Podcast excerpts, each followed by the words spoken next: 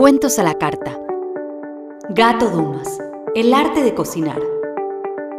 Maika Migorena nos traslada la vida del gato Dumas, un cocinero que vivió la cocina con ojos de niño. A través de su programa de televisión, llegó a miles de casas invitando a disfrutar de la cocina. Carlos Alberto Dumas era un cocinero que siempre estaba vestido de cocinero y no le gustaba nada que le digan chef. Chef quiere decir jefe y yo no soy el jefe de nada. Yo soy cocinero. Era alto y contundente, como los cocineros de los cuentos. Imponía respeto como los superhéroes. Fue el primer hombre que cocinó en televisión, en un tiempo en el que la cocina era solo para mujeres. ¿Y por qué le decían gato? Porque en un partido de rugby sus compañeros lo vieron tan ágil en la cancha que lo empezaron a llamar así. A partir de ese día fue el gato Dumas. El abuelo del gato, sin saberlo, plantó la semilla de la pasión por la cocina en su pequeño nieto.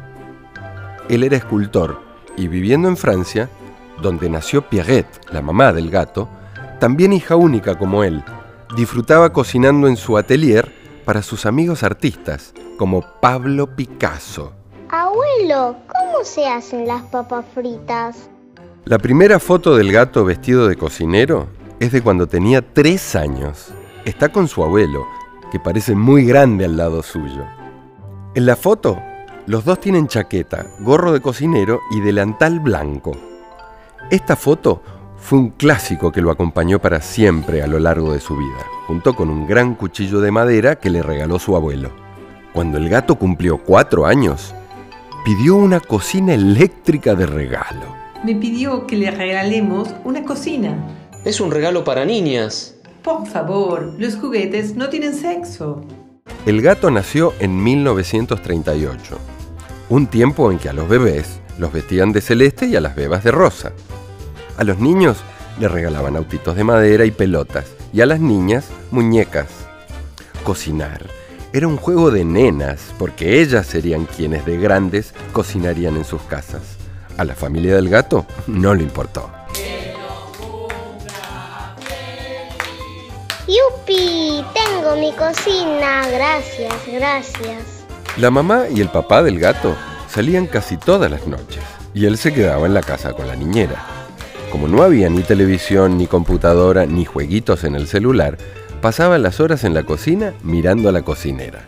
Observando, a los cinco años preparó su primera salsa Mmm, qué rica la salsa que preparaste, hijito. Le puse cebolla, panceta ahumada y hongos remojados en vino tinto. Sos muy creativo, hijo. Vas a ser el mejor arquitecto del país.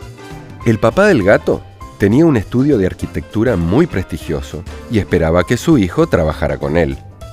El gato se inscribió en arquitectura pero cuando estaba por terminar, decidió cambiar de vida. Papá, tengo algo que decirte. Me quiero ir a vivir a Londres. A estudiar arquitectura, me imagino. Bueno, mm, sí, claro. El gato no siguió estudiando arquitectura, pero sí viajando. Para mantenerse, daba clases de tango, trabajaba de guía en un museo y lavaba platos en un restaurante. Llegó a Londres cuando los Beatles eran la banda más famosa del mundo. Era muy feliz y se divertía muchísimo. Un día, como esos, cuando suceden las cosas importantes de la vida, se encontró con Robert Carrier, el cocinero más importante del Reino Unido. No perdió la oportunidad. Y se fue a pelar papas a su restaurante. Oye, gato, siempre me mira mientras cocino. ¿A usted le gustaría cocinar? Me parecería magnífico. El gato era un hombre alegre y lleno de ganas. Le gustaba vivir y disfrutar de todo lo que pasara. La vida es magnífica. Con esa alegría, después de aprender mucho, volvió a Buenos Aires con su novia Lala, con quien luego se casaría y tendría cuatro hijos. Era un hombre distinto. Un día dijo basta, hipotecó su casa para poder construir el restaurante que soñaba. En ese tiempo, para una familia como los Dumas, tener un hijo cocinero no era una buena noticia. ¿Cómo se te ocurre ser cocinero? Esto sí es un horror. ¡Ningún horror! Voy a ser el mejor cocinero de la Argentina. No se equivocó. En 1965, el gato abrió La Chimère y revolucionó la cocina de Buenos Aires. En ese tiempo, los restaurantes tenían menúes con muchísimos platos. El gato, una vez más, hizo algo diferente. ¿Qué es esta cartulina gigante? ¿Nuestro menú? ¿Con tan pocos platos? En mi restaurante es así. Su restaurante se llenó con sus amigos artistas, pero con el tiempo se transformó en un lugar exclusivo y con precios altos. ¿Por qué cobra tan caro? Porque los alimentos son de primera calidad y porque cocino yo. Punto. Era muy creativo y lo aplicaba a todo lo que hacía. Para el gato, los cocineros eran artistas efímeros, porque su obra de arte duraba el tiempo en que se tardaba en comer lo que habían cocinado. Decía cosas muy lindas sobre el trabajo del cocinero. Nuestra música está en el aceite hirviendo, en el crujir de la piel de un simple pollo que sacamos del horno. Esta es nuestra música. A eso se le agrega escultura, por el volumen de cada ingrediente y pintura, con una variada paleta de colores. La cocina es arte, puro arte. Trajo al país muchas ideas que había visto en Londres, como el menú del mediodía, más económico que el de la noche. Muchos lo criticaron, como le pasa a todos los que hacen algo nuevo. Cocina con ingredientes caros. Es un soberbio. Le pone hielo al vino. Se cree el mejor. Es muy estricto. También dicen que soy un loco porque digo las cosas que otros también piensan pero se callan. Por favor. Era muy puntual y muy prolijo. Las cocinas de sus restaurantes siempre estaban muy limpias. Sus mozos estaban impecables. Cuando hacía algo nuevo, enseguida era copiado por otros cocineros. Me la paso viajando, leyendo, investigando y no es justo que me copien. No me gusta, no es justo. Inventó la idea de cocina de barrio. Es decir, cocinaba con lo que vendían las verdulerías cercanas a su restaurante. Después de abrir varios locales exitosos, una vez más cambió su vida. Se fue a vivir a Bucios, una playa cerca de Río de Janeiro, donde fundó una sucursal de La Chimère. Olha que coisa mais linda, mais cheia de graça. É ela, menina que vem e que passa num doce balanço caminho do mar. Vivía en la playa y cocinaba lo que pescaba. Después de un tiempo, se cansó del sol y del mar y nuevamente decidió cambiar. Volvió a Buenos Aires y fundó el primer restaurante que tuvo el nombre de un cocinero. Abrió Gato Dumas. En la entrada voy a poner mi foto con una corona hecha de verduras, frutas y cosas ricas como si fuera el emperador de la cocina. Los platos donde servía su comida eran muy grandes y tenían verduras pintadas a mano. La gente quería comer sus famosas papas quiméricas y sus espaguetis negros. Señor gato, ¿qué son las papas quiméricas? Unas papas magníficas como una quimera, como un sueño fruto de mi imaginación. ¿Y los espaguetis negros? ¿De verdad son negros, señor gato? Unos espaguetis riquísimos que hago con tinta de calamar. Soy el primero en prepararlos en Argentina. Llegó a la televisión y fue un amor para siempre.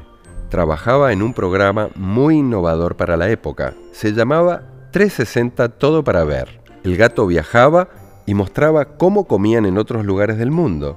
No había internet y verlo era una forma de viajar y comer platos exóticos con la imaginación.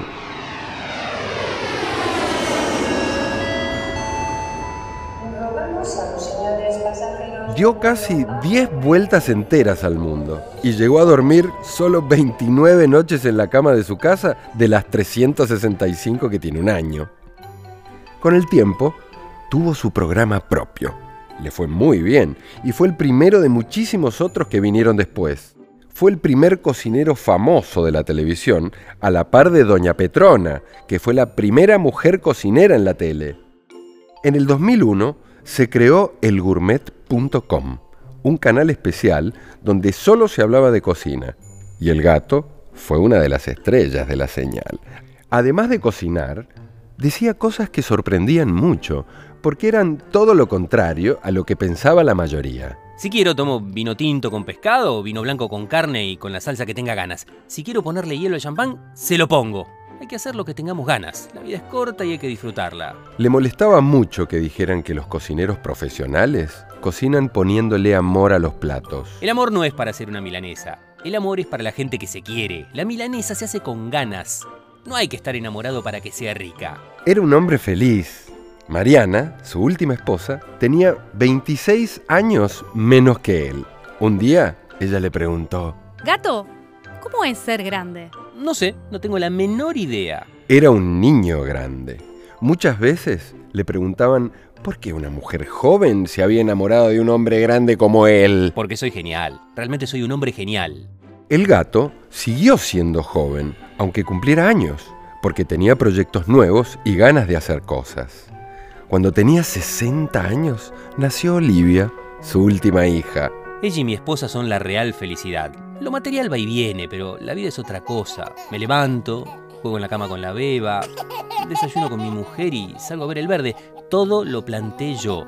Me la paso plantando rosales y me ahorro los honorarios del psicoanalista.